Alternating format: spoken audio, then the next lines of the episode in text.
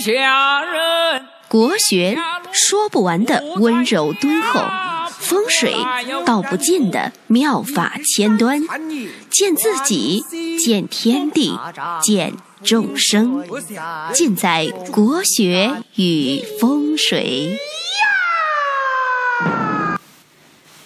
各位亲爱的听众朋友们，大家好，我是罗云广之。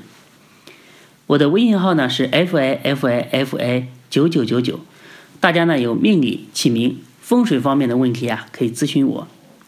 大家发现啊，我最近节目啊刚上来都会说这段话，其实呢我也不想说，因为对于宣传啊，我一直不想那么刻意。因为渡人啊，这个事情就讲究一个缘分，但是也没有办法说这段话的目的啊，也是为了保护自己的知识产权。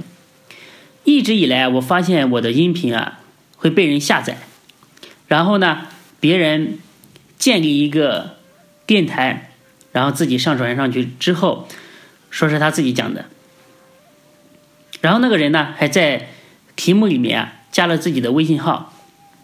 那万一呢？别人听了我的语音，然后呢加了其他的联系方式，被人骗了之后啊，到时候就不知道该怎么去收场。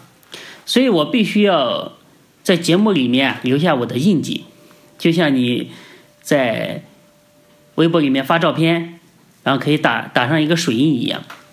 在这里啊，我也奉劝那些贼或者是有贼心的人。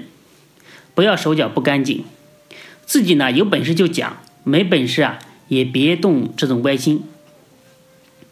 因为大家知道，内容的生产它不是其他的东西，这个呢它是非常耗费作者的时间和精力的一件事情。你别看一个音频讲个十几二十分钟，背后呢都有自己的构思、沉淀和思考。我们常说的一句话呢，就是台上。十分钟，台下十年功。好了，我们言归正传。今天呢，我们来讲一讲众生机是怎么回事。那这几年啊，在港澳台这些地方，呃的一些风水界、玄学界，特别流行这个众生机。那一些大师啊，还专门开一些推介会来推广众生机的方法。那我曾经呢和朋友在马来西亚参加过一次，那个场面呢有点像什么呢？我给大家形容一下，就像是保健品的推销大会一样，一模一样的。就是说，不管你是运势不好的、婚姻不好的、健康不好的、财运不好的，还是说你的官运不好的，通通能够通过众生机来解决。一次投资，终生好运。想想这个生意啊，真的非常的划算。其实呢，大家只要去理性的思考一下，就知道这一定是妖言惑众，因为绝对不可能达到这样的效果。大家知道，我们每个人的这个业力、福报、运势、性格，不是说种一个生机就能够解决问题的。还是那句话。生机呢，它是有其作用，但是作用的大小呢，还是要具体到我们每个人来进行衡量。我打个比方来说，就像十个人一起出去做生意，那几年之后啊，这些人的个人资产绝对是不一样的。那有的人呢，可以说是赚的这个盆满钵满，有的人呢，也有可能是负债累累，对不对？所以呢，大家呢要客观的去看待这个问题。所谓的众生机啊，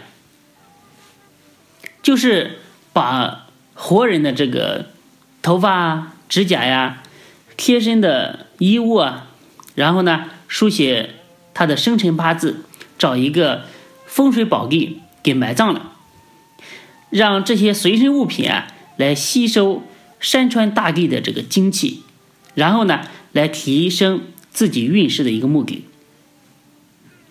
这个众生机啊，其实它是风水发展的一个分支，是风水术发展的一次小小的变异。那为什么这么说呢？古人呢在利用风水啊为人造葬，然后达到一个趋吉避凶。那有的人就想呢，就是说有有一类风水师就开始动小脑筋，他想，那能不能把活人的这个头发、指甲呀、随身物品啊葬入这个龙穴之内？是不是也可以为活人来祈福呢？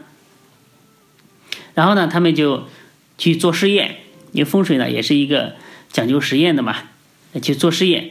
那试了之后呢，发现确实有效果。然后呢，就发展出来一个新的门类，就是种生基。而且呢，经过演变，它越来越全面。说说到底呢，它就是把生人当死人给办了。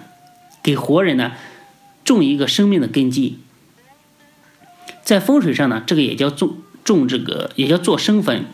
那书上说，生者血肉也，生机之坟，以为生者纳福，就是说是为这个活着的人啊去祈福纳福的。这种方法，它其实呢是来源于道教。本来呢，它是一种破解灾难的一种方法。假如说。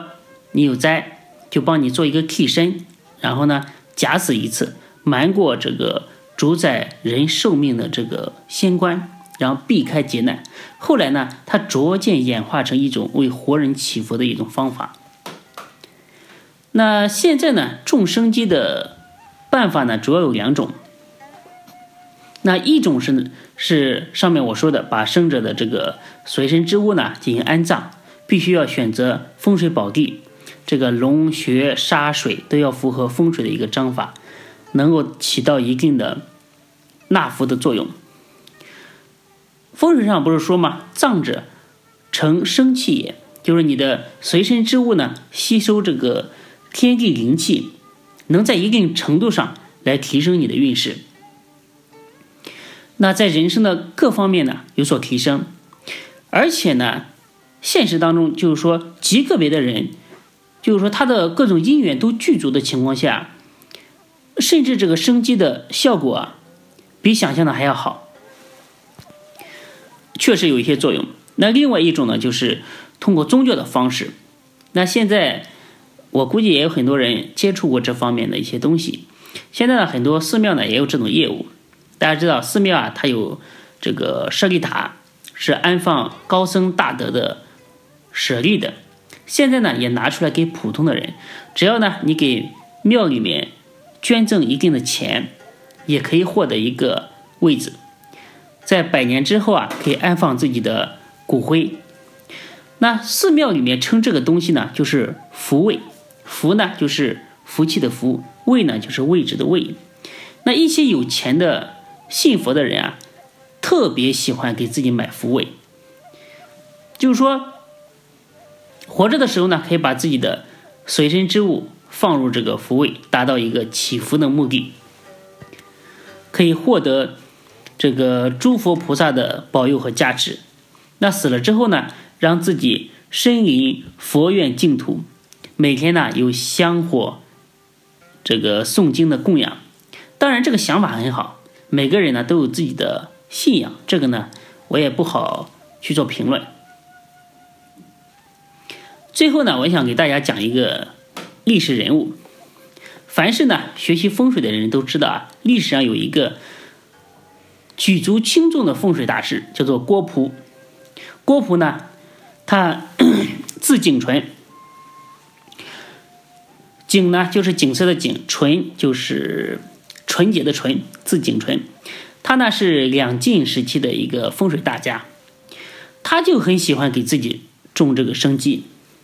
那他的风水术呢，可以说是 出神入化。他只要发现一个风水宝地，就会把自己的头发、指甲给埋葬，给自己做一个生计。那长此以往，可以说他是得到天下风水之灵气。可是大家知道，他最后的结局是死在了一个王敦的手里。那王敦呢，就是一个造反派，把他给干掉了。他死的时候啊，四十九岁。这说明呢，生机它不一定能够保佑当事人这个又有福气，官又大，不然的话他不可能说四十九岁，呃，就就死掉了。我一直说啊，人的命啊，它是一个综合的一个状态，不是说单方面能够提升起来的。像风水、八字、福报、德行、性格，方方面面提升了，你的运势啊，一定能够获得提升。那我给大家讲这个故事呢，就是说，希望大家对于命运有一个清醒的认识，不要去人云亦云、偏听偏信。还是一句古老的话：一命二运三风水四积阴德五读书。这个呢是圣人的教诲，是永远不会过时的。大家呢一定要信受奉行，才能笑到最后，皆大欢喜。那今天呢就给大家聊这么多吧，希望大家能够建立正信，让自己生活啊更加的坦然，更加的自在。那感谢大家的收听，我们下期再见。